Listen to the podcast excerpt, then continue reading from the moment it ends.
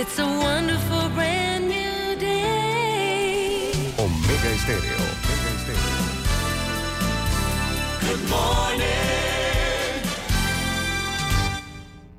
Las opiniones y comentarios vertidos en este programa son responsabilidad de cada uno de sus participantes y no de esta empresa radial. Son las 7.30 de la mañana, hora de un buen café y hora de Infoanálisis, el programa de información y análisis más profundo de Panamá. Infoanálisis con Guillermo Antonio Adames, Rubén Darío Murgas, Camila Adames Arias y Milton Enríquez. Infoanálisis por los 107.3 de Omega Estéreo.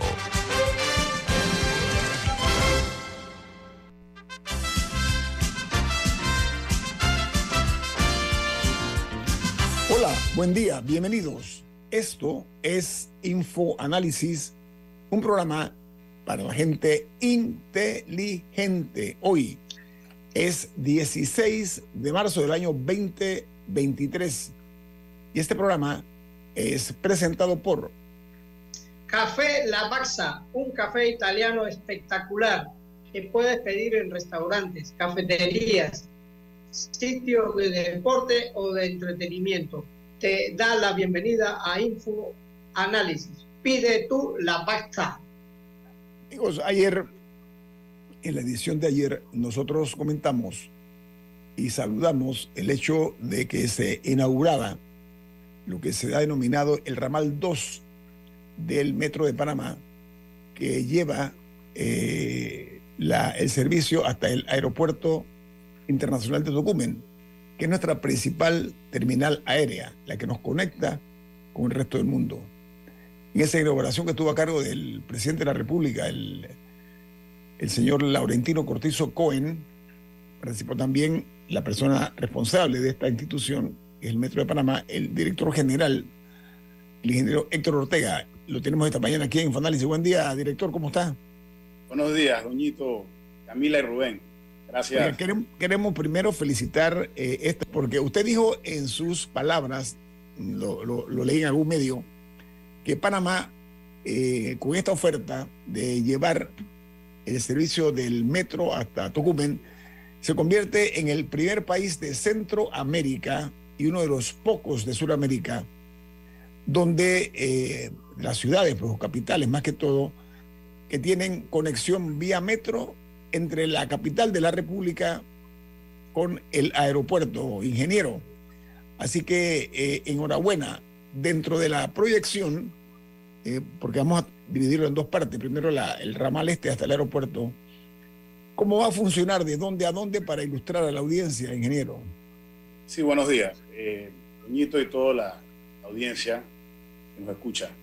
Si el día de ayer, con la presencia del presidente de la República, Laurentino Cortizo Cohen, inauguramos la, hicimos en operación la extensión del ramal 2 al aeropuerto.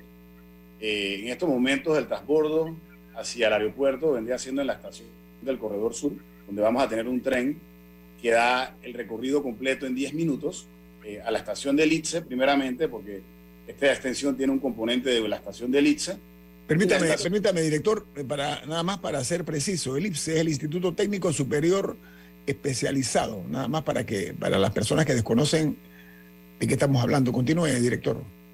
y, eh, y la estación del Aeropuerto Internacional de Tocumen. Eh, como usted mencionó, el ITSE, conversamos ayer con la doctora Milena, encargada del ITSE, ya hay, hay 2.000 posibles usuarios entre docentes, administrativos y estudiantes.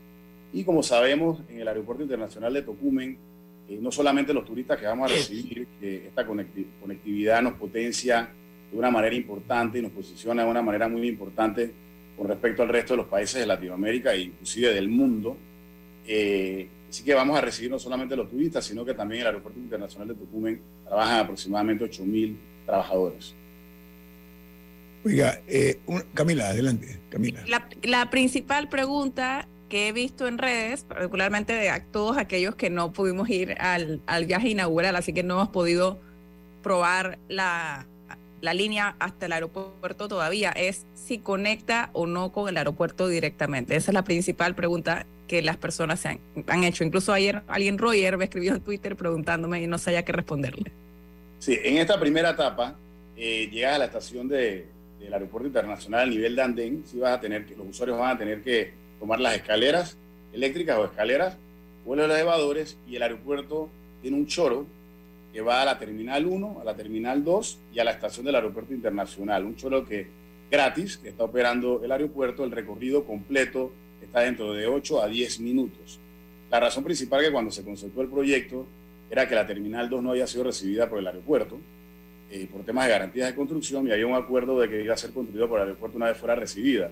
Sin embargo, nosotros como metro hemos tomado control de esa conexión directa, una segunda etapa, que nos encontramos en este momento donde ya va a poder llegar directamente, una vez se construya, a la Terminal 2. Va a haber una conectividad a la Terminal 2, probablemente eh, en los próximos 12 a 14 meses. Mientras tanto, llegas a nivel de andén, bajas y a nivel de piso eh, va a haber un chorro ahí mismo, donde hace el recorrido completo, es de 8 a 10 minutos a la Terminal 1 o la Terminal 2.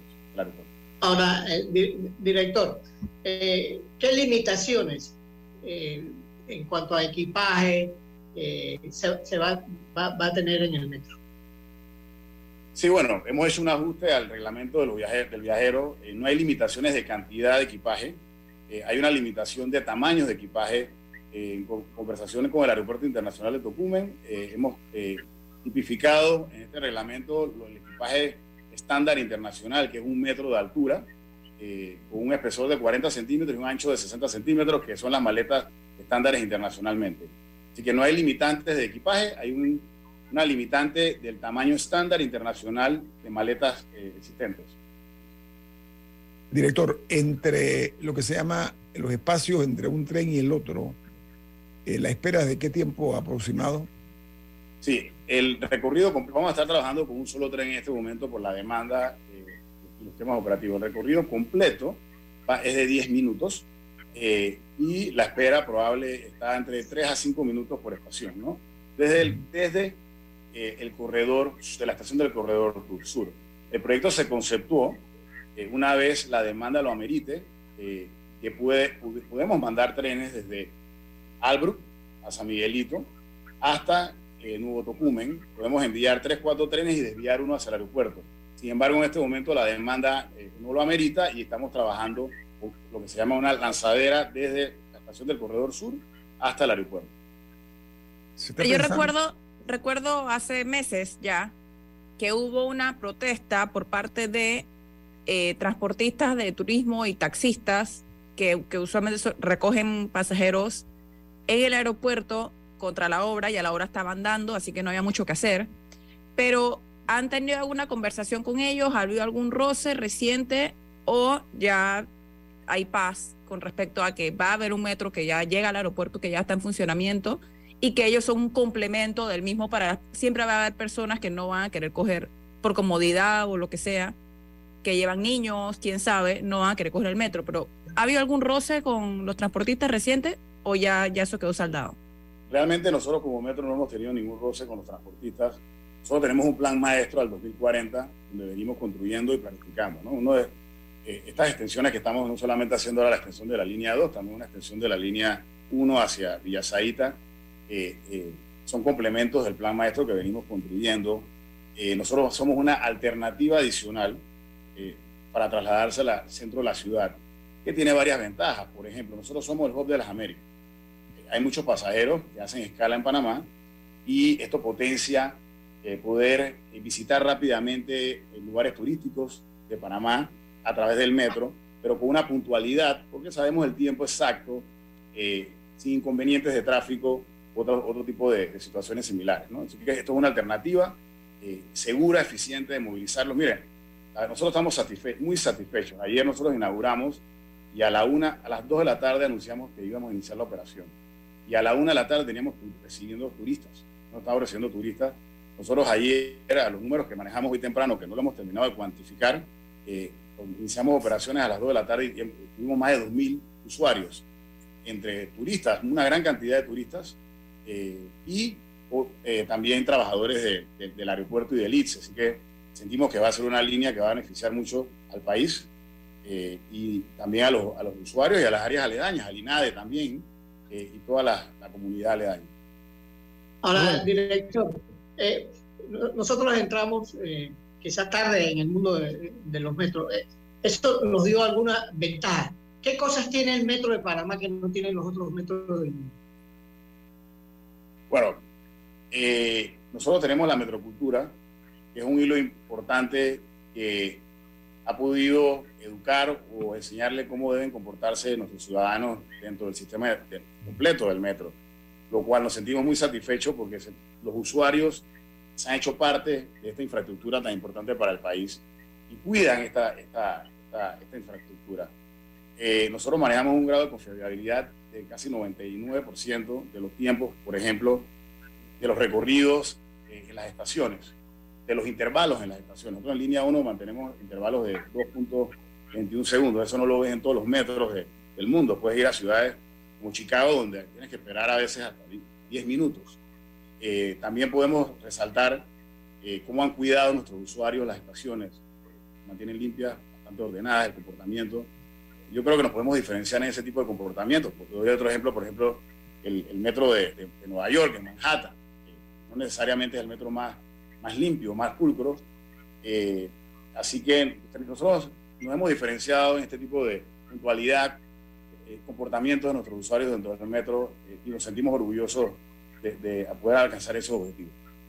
Camila, Bueno, eh, Ahora- eh, director, yo quería decir, yo soy usuario frecuente del metro y me voy con saco y corbata eh, al metro y, y he notado una, eh, el funcionamiento de la metrocultura. Las, las muchachas jóvenes me dan el puesto a mí eh, y yo lo acepto gustoso también. Eh, nada, decir no, eh, y, y- y eso no ocurría en Panamá. Entonces yo, yo doy eh, un testimonio fehaciente de la metrocultura en el metro. Camila. Director, usted mencionó, ya hablando un poco del plan maestro y de otros, eh, de lo que viene ahora, ya el ramal al aeropuerto está listo. Usted mencionó la extensión hasta Villa Saíta. ¿En qué porcentaje de avance se encuentra esa? Sí, esta, esa obra tiene un avance de 46%. Nosotros tenemos proyectado la línea, que son 2 puntos, el viaducto, que son 2.2 kilómetros, y la estación, eh, que está operativa en lo- el primer trimestre del próximo año, si Dios quiere. Eh, eh, ese proyecto tiene unos componentes importantes. Eh, la estación es una estación terminal. Eso va a ayudar a despresionar un poquito, descompresionar un poquito de la estación de San Isidro, que no fue diseñada como una estación terminal. Eh, pero también tiene... director, ¿y, qué, qué, características tiene eh, una estación terminal? Bueno, tiene pasillos más amplios, tiene capacidad para manejar 10.000 pasajeros por hora. eh, eh, la circulación es mucho mejor, pero adicionalmente también tenemos unos intercambiadores de buses que tienen como objetivo que todos los buses que llegan del norte, de- del norte hacia la ciudad, entren en este intercambiador y los usuarios puedan movilizarse rápidamente hacia la ciudad y así evitar el tráfico y sacar un- algo de los, una cantidad de carros de, de las calles de Panamá o que cada usuario tome la decisión de llegar, dependiendo de la hora pico o no, al destino de una manera más expedita. Adicionalmente, también tenemos un, un parque, eh, vamos, vamos a tener estacionamientos, 630 estacionamientos, y no sé si se recuerdan, pero en el terreno donde estamos construyendo la estación hay una OLAP, eh, una clínica de atención primaria de, la Caja del Seguro Social. Nosotros, eh, dentro del proyecto, la mudamos enfrente, al, al centro comercial de enfrente, para que los pacientes o los residentes del área mantuvieran su, atención primaria médica y estamos construyendo una policlínica dentro del proyecto de la Caja del Seguro Social. Y eso es otra ventaja importante y una ventaja competitiva porque lo- los pacientes o las personas que se van a atender la policlínica van a llegar directa, van a tener la oportunidad de llegar directamente en el metro. Oiga, director, con, con- las consideraciones propias, ¿no? Eh, y, y con el propósito de hacer un aporte, valdría la pena que esta buena noticia que usted está dando del, del centro médico este, que se haga más público, que se conozca, ¿sabe por qué? Porque eso es servicio al cliente y a la ciudadanía. Vale la pena que se conozca mucho más a profundidad. Vamos a volver a hablar del metro porque eh, tenemos que cumplir con los anunciantes de Infoanálisis. Viene más.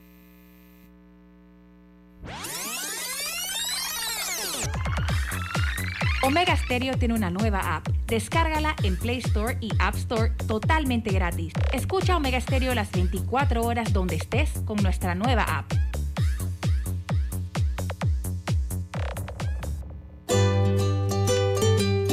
En la vida hay momentos en que todos vamos a necesitar de un apoyo adicional.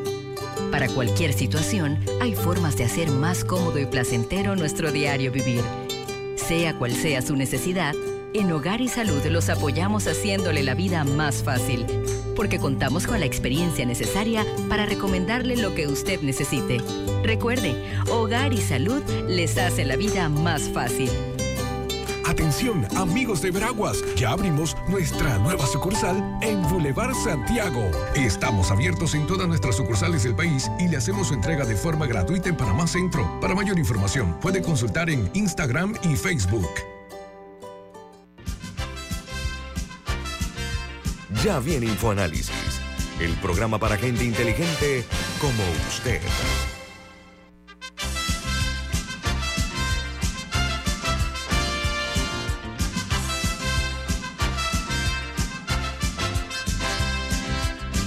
Bueno, en Infoanálisis esta mañana estamos eh, platicando y apreciamos mucho a propósito el tiempo que nos está dedicando a nosotros y más que todos ustedes el señor director general del Metro de Panamá, el ingeniero Héctor Ortega, para hablarnos y desarrollar más e ilustrarnos acerca de esta buena noticia que es que se ha logrado incorporar pues eh, al Aeropuerto Internacional de Tocumen al servicio del metro. Eh, don Rubén, pero usted tiene una, un mensaje importante. ¿De qué se trata? Si eres jubilado o estás cerca a la jubilación, abre tu cuenta de ahorro Banismo y aprovecha los beneficios especialmente diseñados para que disfrutes del esfuerzo de toda tu vida. Solicítala en tu sucursal Banismo. El ingeniero Héctor Ortega, que eh, tiene la responsabilidad del Metro de Panamá, es hijo de un exministro de Obras Públicas, ¿correcto, ingeniero Ortega? Sí, correcto. Su padre se llama eh, también igual que usted, ¿no? Así es. O, usted se llama igual que su padre, corrijo, para hacer justicia. Oiga, eh, director, a ver, eh, tenemos ya un servicio de metro hasta el aeropuerto internacional de Tucumán. Eso no puede quedar ahí, porque me imagino que usted tiene una proyección de cuántos pasajeros van a llevar o a trasladar o a tra- transportar, y eso deben tenerlo, y me va a decir ahora más o menos cuánto es el estimado, por lo menos eh, así en, en frío. Pero también se me ocurre pensar que se puede establecer una campaña por parte del Aeropuerto Internacional de Tocumen, SA, para que le hagan saber a los pasajeros, sobre todo los que están en tránsito y a los que no también, que pueden visitar la ciudad de Panamá. ¿Cuánto que toma el- el tránsito, por ejemplo, del metro de Panamá del aeropuerto a Vía España? Por poner un ejemplo, eh, director. Aproximadamente unos 30 minutos a Vía Bueno. España o a la estación de, de Vía Argentina, unos 30, 35 minutos. El recorrido completo de, de la estación del aeropuerto a Albrook es aproximadamente 55 minutos. Ajá. Tiene que hacer un tras- tras- transbordo en la estación de San Miguelito, pero a, a la estación de Vía Argentina pueden estar en unos 35 minutos a- ahí Bueno, por la- ser, por ser Panamá Hub, como se le denomina con toda justicia, hombre, hay muchos eh, pasajeros que tienen que permanecer allí mirando las paredes y el techo durante horas. Así que yo creo que sería bueno promover que Panamá, y decirlo con orgullo, tenemos un metro al servicio de ellos para que puedan dar una visita, un paseo, no sé, ir a la capital de la República. Diga, Camila. Sí, para aprovechar que tenemos al director, ya hablamos de la extensión a Villa Zaita, que dice que va, podría estar lista en el primer trimestre del otro año. También está en construcción la línea 3. ¿Qué nos puede decir de los tiempos de la línea 3? Dice avance, proceso de avance. Sí, de avance y de, o sea. ¿cuánto, cuándo estiman que va a estar y cuál es el plan si, te- si tenemos la extensión hasta, hasta, no recuerdo cuál es la última estación en el oeste, Ciudad del Futuro, pero no el túnel. O sea, ¿cómo, cómo son los tiempos? Por supuesto, Camila. Eh, al día de hoy tenemos un avance de 35% general del proyecto. Eh, el cronograma de terminación de este proyecto es el segundo semestre del 2026, desde Ciudad del Futuro a la estación de Alba.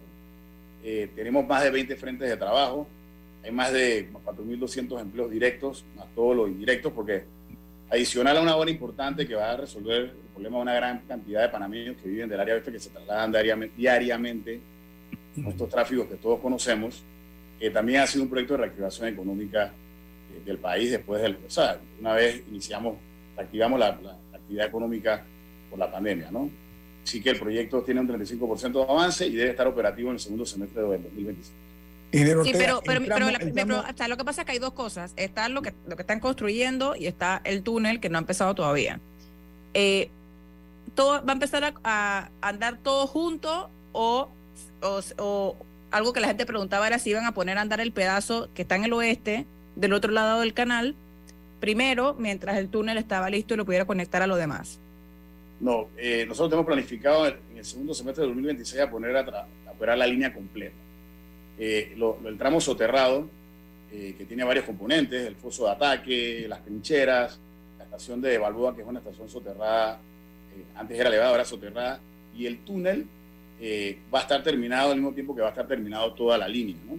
Estas estaciones son estaciones de gran magnitud, toman entre 24 a 30 meses en construirse. Sí es cierto que hay muchas estaciones que prácticamente todas se están trabajando. La de Panamá Pacífico ya está la pilotera, ya estamos iniciando eh, la instalación de pilotes, pero eh, la intención es ponerla a operar completa. Eh, los trabajos del tramo soterrado del foso de ataque, que son uno de los primeros trabajos que se deben dar, se deben estar iniciando próximamente en el mes de abril. Eh, a veces quisiéramos dar una fecha exacta, sin embargo hay mucha documentación requerida eh, en temas ambientales, en temas de seguridad eh, industrial y, eh, mucha, y aparte de los diseños, que ya los, el diseño, por ejemplo, del foso de ataque ya prácticamente está listo, eh, y tenemos que cumplir con todos estos requisitos eh, que son regulaciones para poder construir estas obras. Ingeniero, usted mencionó la palabra foso de ataque. Me va a hacer el favor de ilustrarme. Soy leo en la materia y estoy seguro que muchos oyentes también. Eso es una. Y la otra, ¿cuál es la longitud que tiene el tramo soterrado? O sea, el que, el que va por debajo, director. Sí. Eh, Estamos hablando de la línea 3 del metro, por Sí, supuesto. ¿no? el tramo soterrado completo, que arranca un poco, la trinchera arranca de la estación de Panamá Pacífico hacia el área oeste, es de eh, 5.8 kilómetros, ¿no? Todo completo.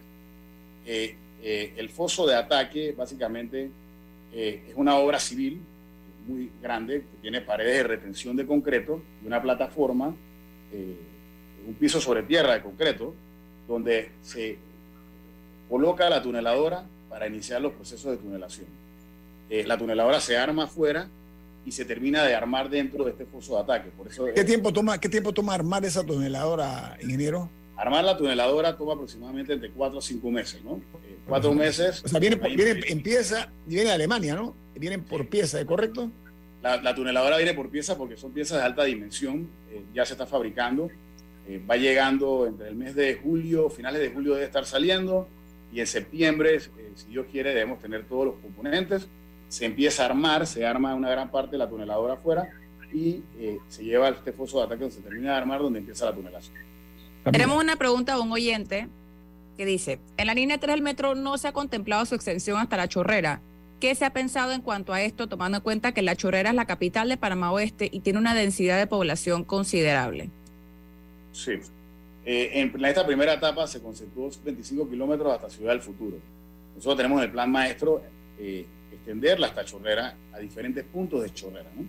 Eh, en este momento nosotros estamos ya haciendo los estudios de, actualizando los estudios de factibilidad y viendo las corridas financieras. Eh, sí, eh, sí que es natural que se haya una, se una extensión al oeste, hacia el área de Chorrera, eh, probablemente antes que la línea 2A. Pues, la línea 2A ya es un proyecto que tiene los pliegos de cargo prácticamente listos. Sin embargo, Y la- y la esta primera 2A, etapa, Y la 2A, eh, director, ¿hacia dónde va?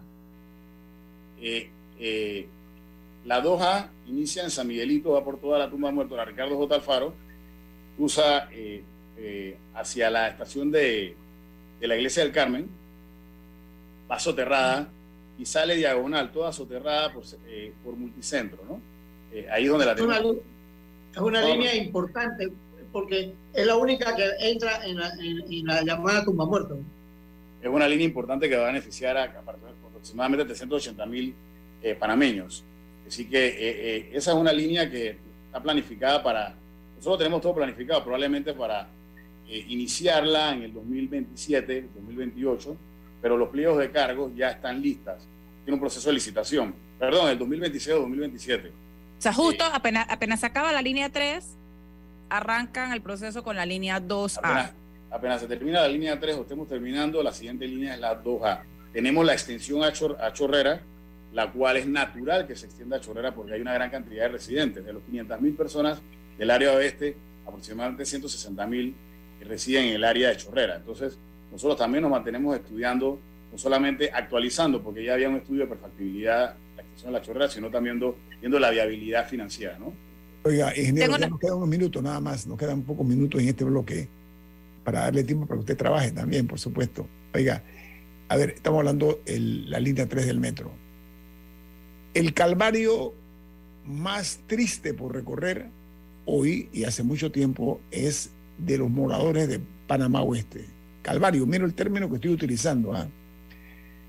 ¿A cuánto va a minimizar el impacto este eh, una vez se haga pues el, el- el- proyecto este?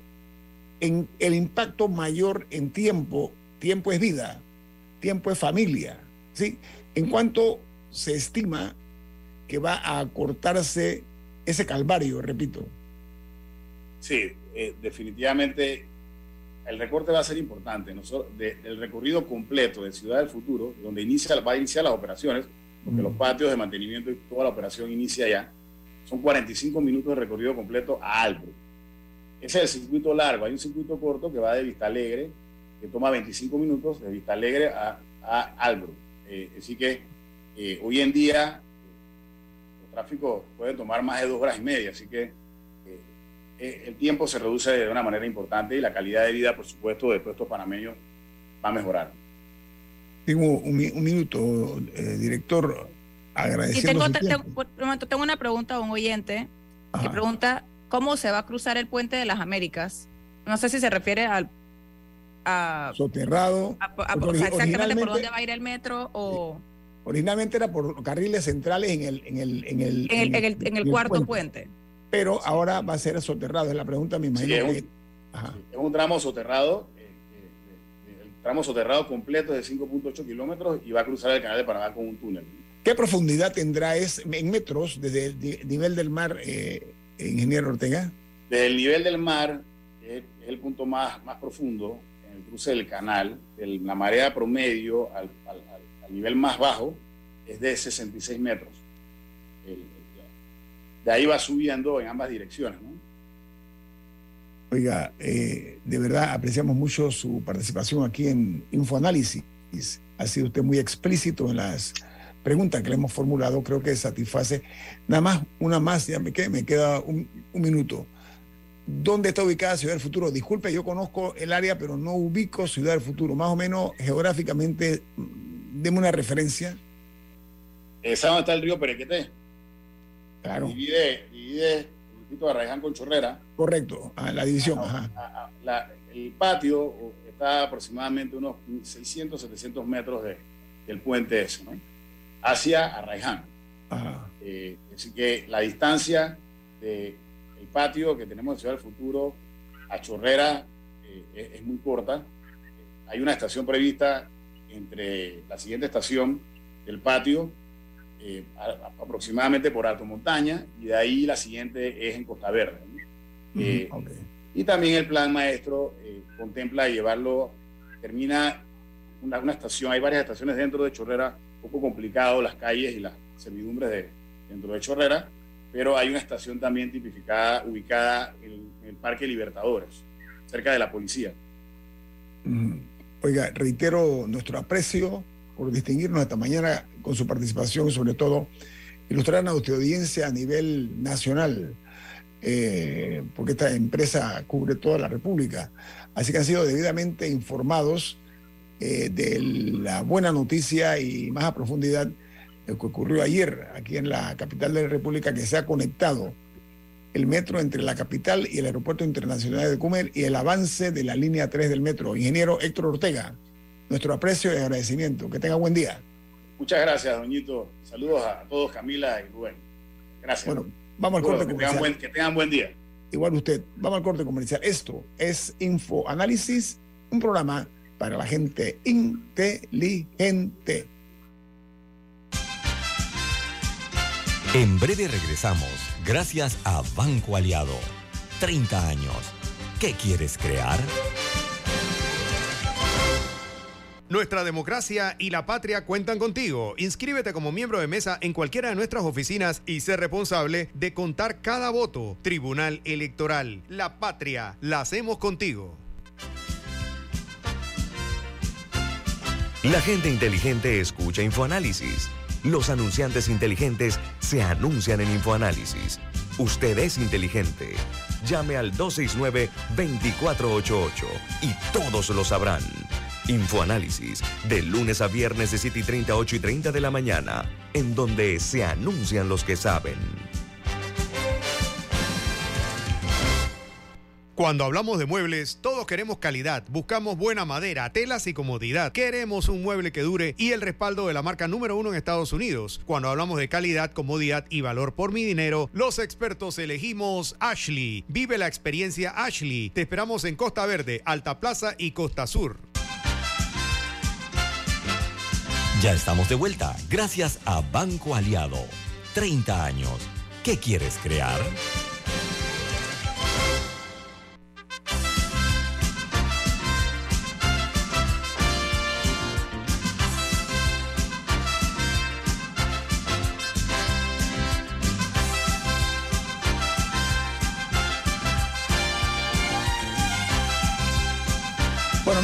De regreso aquí en Infoanálisis, don Rubén tiene un mensaje. ¿De qué se trata? Bueno, Banco Aliado, cumpliendo 30 años en el mercado, te invita a generar hasta 3% con su cuenta Más Plus. Banco Aliado, 30 años. ¿Qué quieres crear?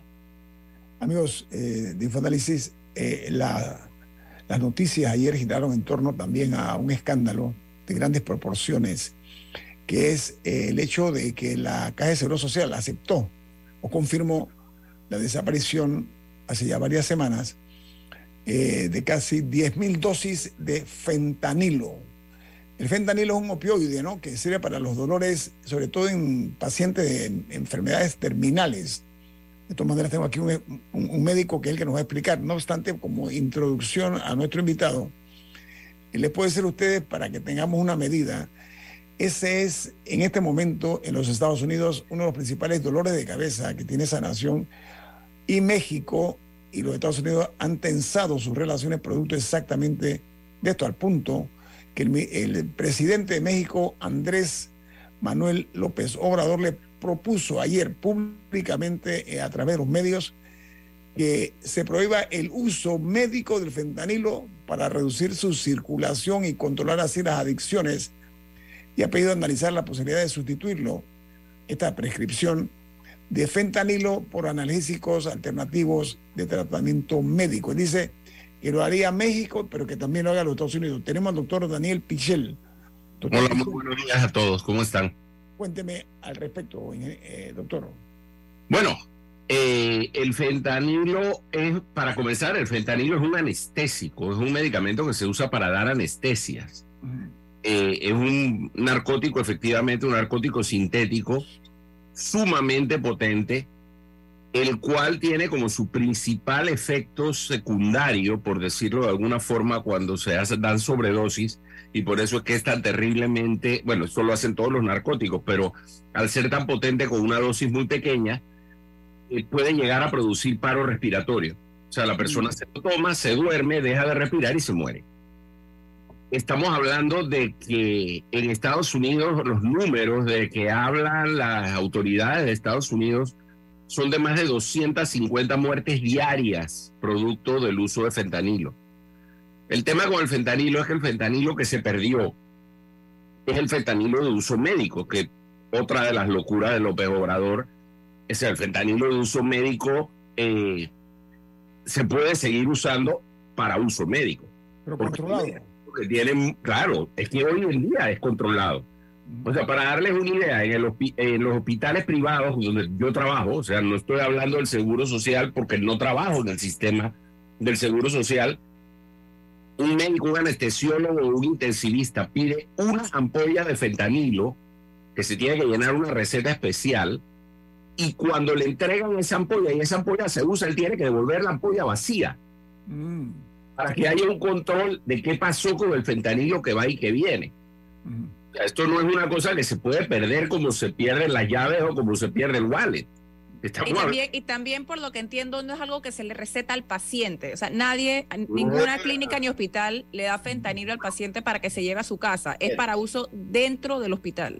Exacto. Fentanilo hay en presentaciones de parches que se usa para el manejo de dolores crónicos y las tabletas que son el gran problema, que en Estados Unidos comienza como un medicamento de uso analgésico potente que se puede utilizar en pacientes postoperatorios o en pacientes que tienen dolores intensos, dolores, por ejemplo, producto de un politrauma con una fractura de columna, con una fractura de una vértebra que está comprimiendo un nervio. Ese tipo de cosas puede aliviarse el dolor con el fentanilo, pero comienza a producirse de forma ilegal sin ningún tipo de control, como siempre cuando pasan estas cosas ilegales, sin ningún tipo de control en cuanto a dosificación y pureza, y eso comienza a circular en las calles y genera un, eh, el gran problema de adicción que genera en los Estados Unidos. Por otro lado, Estados Unidos tiene, o sea, en ese sentido, Estados Unidos es mucho más flexible que los países nuestros para recetar narcóticos a pacientes que tienen dolores crónicos. Entonces yo tengo amigos que trabajan en cuartos de urgencia en los Estados Unidos y te dicen, un paciente llega y te dice, doctor, yo uso fentanilo para un dolor en la espalda y me duele la espalda. Y uno ve al paciente y uno, se, y uno detecta que el paciente parece que no está con dolor, pero si el paciente insiste, hay una serie de leyes y derechos del paciente que muchas veces obliga al médico a hacer una receta de, de, de, de Percocet o de alguno de estos medicamentos, o Vacodin, que son medicamentos, que son narcóticos, para que el paciente lo tome y se le quite el dolor que él refiere sentir. Oiga, doctor Michel, pero eh, para ilustrar, ¿no? Siempre ese es nuestro objetivo.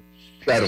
Estuve leyendo que, bueno, las adicciones, las pruebas están en la cantidad de muertes que ha provocado, pero el fentanilo es 100 veces más fuerte que la morfina y 50 veces más fuerte que la heroína.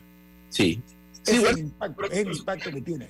Es un producto sintético que se desarrolló para poder utilizar dosis más bajas en situaciones como anestesia.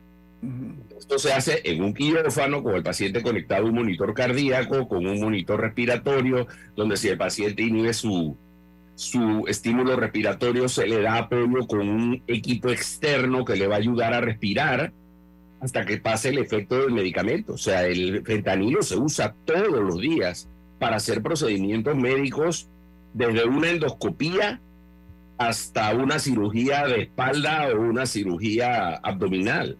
O sea, el fentanilo es un medicamento de uso completamente regular en los hospitales. Lo que es impresionante es esto de la pérdida. A ver, esto tiene demasiadas partes impresionantes. Aparentemente hoy yo estuve leyendo en las noticias que esto se perdió en noviembre. Sí, es que Sí, fue justamente noviembre, fue tengo noviembre. el comunicado del Ministerio Público que voy a leer un pedazo para, para que tengamos el contexto de lo que están hablando. Dice que hay dos investigaciones. Que una se inicia con la denuncia del jefe de seguridad del complejo de la Caja de Seguro Social, en la cual señala que para la fecha del 9 de noviembre de 2022 se tuvo conocimiento que en la entrada del Hospital de Diagnóstico Especializado, en el puesto de atención al asegurado, fue dejado por un anestesiólogo un estuche plástico de color negro con la tapa transparente con ampollas medicamento. Que esa denuncia generó una noticia eh, iniciada por la supuesta comisión de un delito contra la administración pública en perjuicio de la Caja de Seguro Social, toda vez que en dicho estuche se encontraban, entre otros medicamentos, ampollas de fentanil. Y después hablan de otra, eh, de otra investigación eh, de delito contra la administración pública en perjuicio de la Caja del Seguro Social. Eh, o sea, que son dos denuncias con copias de un informe sobre la evaluación al proceso de la prescripción y dispensación del medicamento fentanilo en el complejo hospitalario Doctor Arnulfo Arias Madrid, cuyo periodo está comprendido del 1 al 15 de octubre. O sea, estamos hablando de dos investigaciones distintas aparentemente, pero cuando se le preguntó al director ayer que brindara detalles, lo único que él podía decir es que eso estaba en el sumario, porque aparentemente la, la investigación está bajo reserva. Doctor Michel, usted labora, y voy a decirlo, la cuña es gratis, en, eh, la clínica Hospital Paitilla, En el hospital Paitilla, sí. de los principales centros médicos de este país. ¿Qué propondría usted que podría eh, implementar la Caja de Seguro Social para efectos de evitar este tipo de fuga. Pensemos que fue aleatorio, pensemos, ¿no? ¿Qué, qué se puede hacer al respecto de su perspectiva, doctor Pichel? Mira, lo primero que tienen que hacer es implementar las leyes que ya existen. O sea, yo no sé cómo es el proceso, pero hay que llenar una receta, hay que tener un control de cuánto se entrega, hay que tener un control de cuánto se devuelve.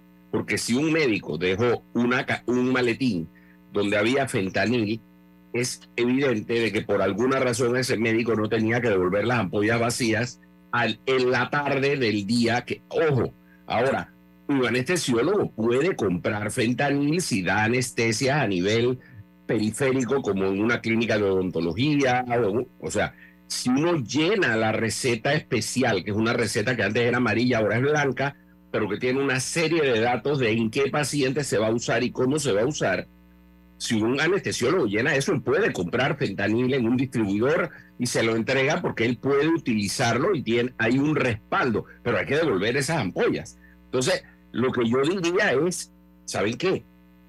Hay que hacer que se cumplan las normas que existen. No hay que inventar normas nuevas, pero no puede ser que se despachan 10.000 ampollas de fentanil a una entidad del gobierno, se pierden 10.000 ampollas de fentanil. O sea que esa maletita que encontraron no se llevó 10.000 ampollas. Sí, eso destapó. No, y, más, y- y- destapó. y ojo, no es el primer caso de robo o pérdida de materiales en la caja de seguro social. ¿Ustedes no recuerdan los guantes robados en pandemia? A ver, a ver, Camila, hay historias, repito, yo no trabajo allí, pero hay estas historias como que en el Seguro Social se ha perdido una torre de endoscopía. Una torre de endoscopía es un aparato del tamaño de la consola que tiene atrás de, de él Mito. O sea, un aparato enorme con endoscopios colgados, con ruedas que, o sea, eso no se saca en una maleta. Mandrake. Sí, no, no, pero es que para que tengamos, para que tengamos una bomba de circulación extracorpórea, que es lo que se usa para hacer cirugías cardíacas. O sea, una bomba de circulación extracorpórea es un aparato del tamaño de una cama de hospital. Y se perdió. Entonces, si se pierde una cama, una, una ahí hay un problema de controles. No, justo me puse a buscar el comunicado del Ministerio Público y en mayo del año pasado es que estaban investigando la pérdida de 480 mil guantes. Cu- 480 mil guantes que en un momento desaparecieron de la caja de Seguro Social. Y también, y también ha ocurrido Ni que trabajaran puros 100 pies en la casa, en la calle, en la, en la caja del Seguro Social. No, o también, no sé si doctor, recuerdan eh, el permiso, caso de, de- de que tenía un poco de un contenedor de medicamentos que la doctora Rosario Turner, que encontró un contenedor de medicamentos vencidos. O sea, claramente hay un problema en la caja de Seguro Social. No, no, Camila, en la caja del Seguro Social hay un montón de problemas.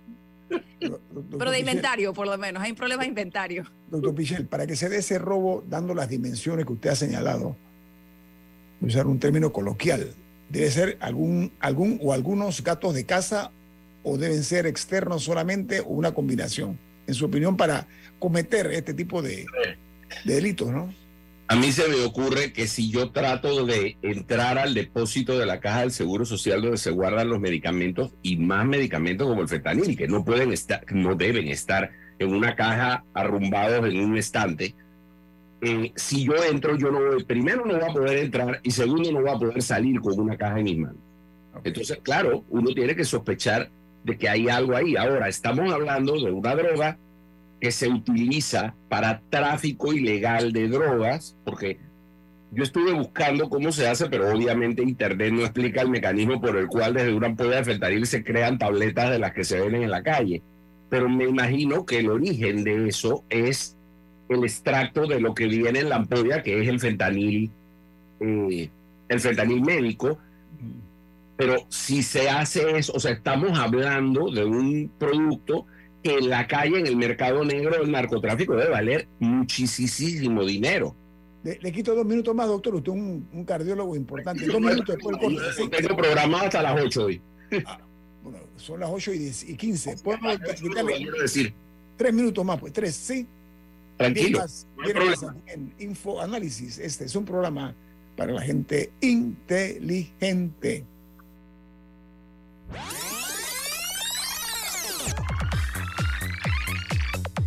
Omega Stereo tiene una nueva app. Descárgala en Play Store y App Store totalmente gratis. Escucha Omega Stereo las 24 horas donde estés con nuestra aplicación 100% renovada.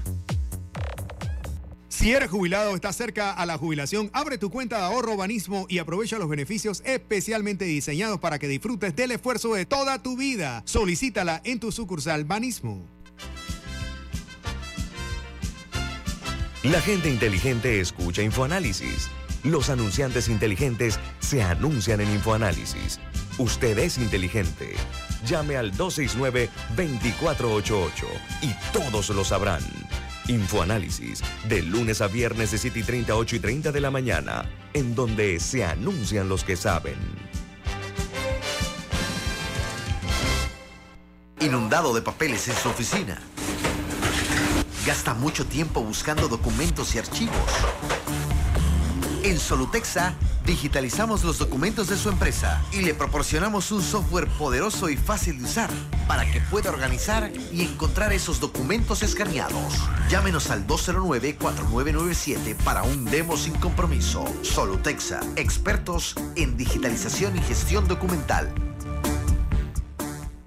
Vive la experiencia Ashley y siente la calidad, comodidad y valor por tu dinero en cada mueble, con el respaldo de la marca número uno en los Estados Unidos y equipa tu hogar con lo mejor, como todo un profesional de la decoración, porque los expertos elegimos Ashley. Ya viene InfoAnálisis, el programa para gente inteligente como usted.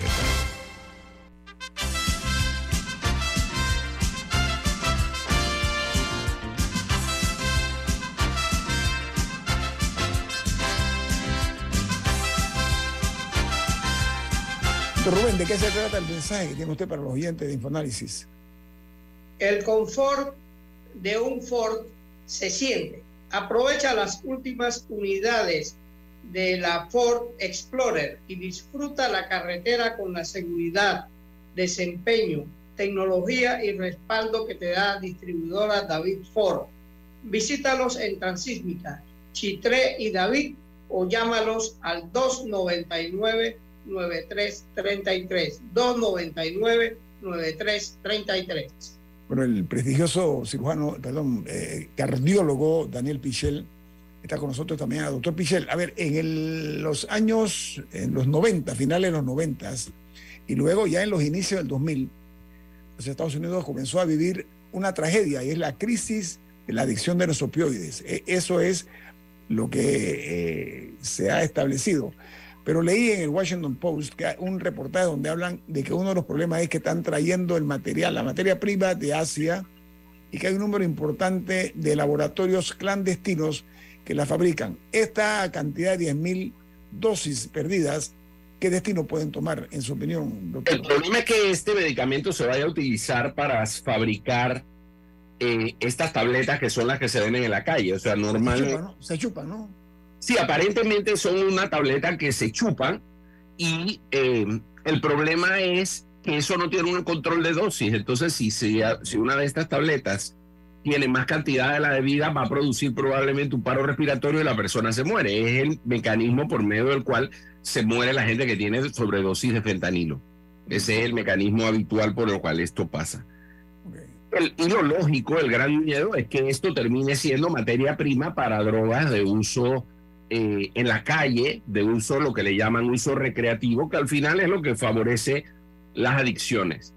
Pero el problema de esto es el daño que, se le, que le pudiera hacer a Panamá, que estas ampollas comiencen a aparecer en un laboratorio eh, destino en algún lugar del mundo, no le llamemos México ni ningún lugar en particular, pero que en uno de estos laboratorios, en una reserva, encuentran que hay un montón de ampollas que dice Caja del Seguro Social de Panamá. Imagínense cómo queda Panamá. O sea, ¿dónde están los controles? Aunque, o sea, a ver, razones para que Panamá, los nombres de Panamá ande medio manga por hombro sobran. Porque cada día que uno abre el periódico uno encuentra alguna cosa de estas espectaculares que pasan en nuestro querido país. que dice, pero ¿a dónde vamos a ir a parar? Pero esto es muy serio. Por otro lado, yo pregunto, si esto le pasa, o sea, si se le pierden 10 mil ampollas de fentanil a un distribuidor privado de su depósito, ¿qué habría pasado? Habría gente presa, estaría cerrada la empresa, probablemente le hubieran quitado la, el, La licencia. en lo que dura la investigación. O sea, es una serie de cosas muy serias. Estamos hablando de narcóticos. Pero no ha pasado nada. Esto pasó en noviembre y en febrero, en marzo, todavía no tenemos una, un, un camino de qué fue lo que pasó ni dónde está. Y existe serias probabilidades que en cinco meses esto ya no está en Panamá. Bueno, ojalá que el Ministerio Público que está llevando a cabo la investigación logre eh, dar con los responsables y que les caiga el peso de la ley. Doctor Daniel Pichel, gracias por estar con nosotros esta mañana aquí en Infoanálisis. Un placer, como siempre. Muchas gracias a ustedes por la invitación. Hasta luego. Que la pase muy bien. Saludos. Voy a compartir con ustedes las noticias que son primera plana en los diarios más importantes del mundo. Presten mucha atención porque esto tiene que ver con el bolsillo de todos nosotros y con la economía. La mayor parte de las noticias les voy a decir por qué. El New York Times titula, los temores bancarios se vuelven globales, enviando un escalofrío a través de los mercados. Dice el Times que la volatilidad que revuelve el estómago en acciones, bonos y otros activos refleja preocupaciones eh, renovadas sobre la economía y los riesgos que acechan en el sistema financiero. El Washington Post, su principal noticia, estalla una guerra civil republicana en Ucrania mientras se desvanece el ejemplo de Ronald Reagan. Dice que más de un año después de que Rusia invadiera Ucrania, la guerra ha provocado un cambio en lo que dice el Partido Republicano sobre el papel de los Estados Unidos en el mundo. Pero Wall Street Journal, que es el diario de los negocios, titula ¿Cómo se derrumbó el plan de Goldman Sachs para apuntalar el Silicon Valley Bank, el que quebró, recuerden, ¿no? El del escándalo pues, que hay hoy día en los Estados Unidos y en el resto del mundo. Dice el eh, Wall Street Journal que el plan tenía un defecto fatal. ¿Por qué? Porque subestimó el peligro de que una avalancha de malas noticias pudiera desencadenar una crisis de confianza. Y añade que la caída de las tasas también eh, perturba a los bancos.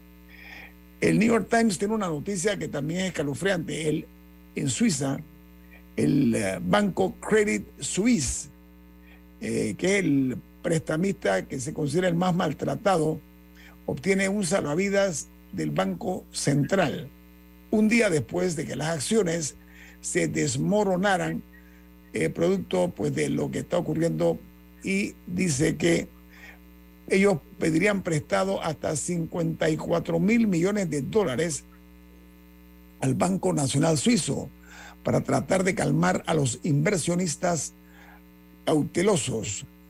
Y en Perú, el Producto Interno Bruto cae un 1.12% después de 22 meses de crecimiento ininterrumpido y dice que los sectores más afectados son la minería, la construcción, el transporte, el sector financiero y las telecomunicaciones. Mientras hay un reportaje en el diario El País, una buena noticia, presten mucha atención a esta noticia. Eh, el País la publica en primera plana y habla de una nota que publica la revista Nature, que es una de las revistas científicas más importantes del mundo y más creíbles. Dice que una pastilla experimental logra la remisión completa del cáncer en 18 pacientes con una leucemia muy agresiva. Añade que los resultados preliminares del fármaco que se llama Rebumenib sugiere que ha salvado la vida de enfermos desahuciados. Añade que la supervivencia de los pacientes con leucemia mieloide aguda, la supervivencia a los tres años eh, apenas es de un 25%. Y en Brasil, una veintena de ciudades sufre dos días de ataques criminales coordinados y lo relacionan esto pues con los incidentes que se están dando últimamente en las operaciones policiales y en el descontento de las que hay en las prisiones brasileñas. Hay otra noticia del Wall Street Journal que dice que el Silicon Valley Bank colapsó en tan solo 36 horas y se convirtió en la segunda mayor quiebra bancaria de los Estados Unidos, lo que significa para los clientes que es una justificada razón y motivo para estar temerosos. En Colombia, al menos 11 muertos y 10 desaparecidos tras una serie de explosiones en una mina de carbón, en la cual habían 30 mineros que se encontraban en lo que se conoce como las galerías eh, sobre eh, soterradas. Y en Costa Rica, el Banco Central reduce la tasa de política monetaria por primera vez en 15 meses al recortar su tasa de referencia en medio punto para ubicarse en un 8.50% a partir de hoy.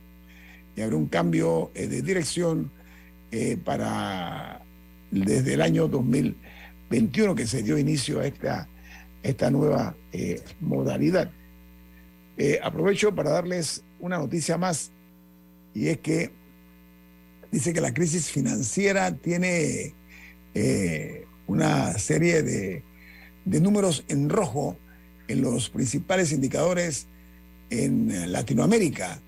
Añade que la economía mexicana o la economía de México, la de Colombia, Chile, Argentina y Brasil sufren con distinta intensidad las consecuencias de las malas noticias que llegan desde los Estados Unidos y de Europa por el caso del eh, maltrecho escándalo del Credit Swiss Bank, que ya lo dimos a conocer. Y cierro en Argentina, ¿saben por qué? Porque este país se rinde a la inflación que ya va por el 102.5% de subida interanual del IPC. En febrero es la última etapa de un camino iniciado en la crisis del año 2001. Y para terminar, en los Estados Unidos, Larry Fink, que es el hombre más poderoso de la Bolsa de Valores de Estados Unidos, no descarta una crisis de liquidez tras la quiebra del Silicon Valley Bank. El presidente del BlackRock y culpa de la crisis bancaria en los Estados Unidos a las políticas monetarias de la Reserva Federal y advierte de que aún es pronto para medir sus consecuencias. Viene Álvaro Alvarado con su programa Sin Rodeos. ¿Quién despide Infoanálisis? Don Rubén, rapidito. Eh, eh, café Lavazza, un café para gente inteligente y con buen gusto que puedes pedir en restaurantes, cafeterías, sitios de deporte o de entretenimiento. Despide Info Análisis. Pide tu Lavazza. Ha finalizado el Infoanálisis de hoy. Continúe con la mejor franja informativa matutina aquí en Omega Estéreo 107.3, Cadena Nacional.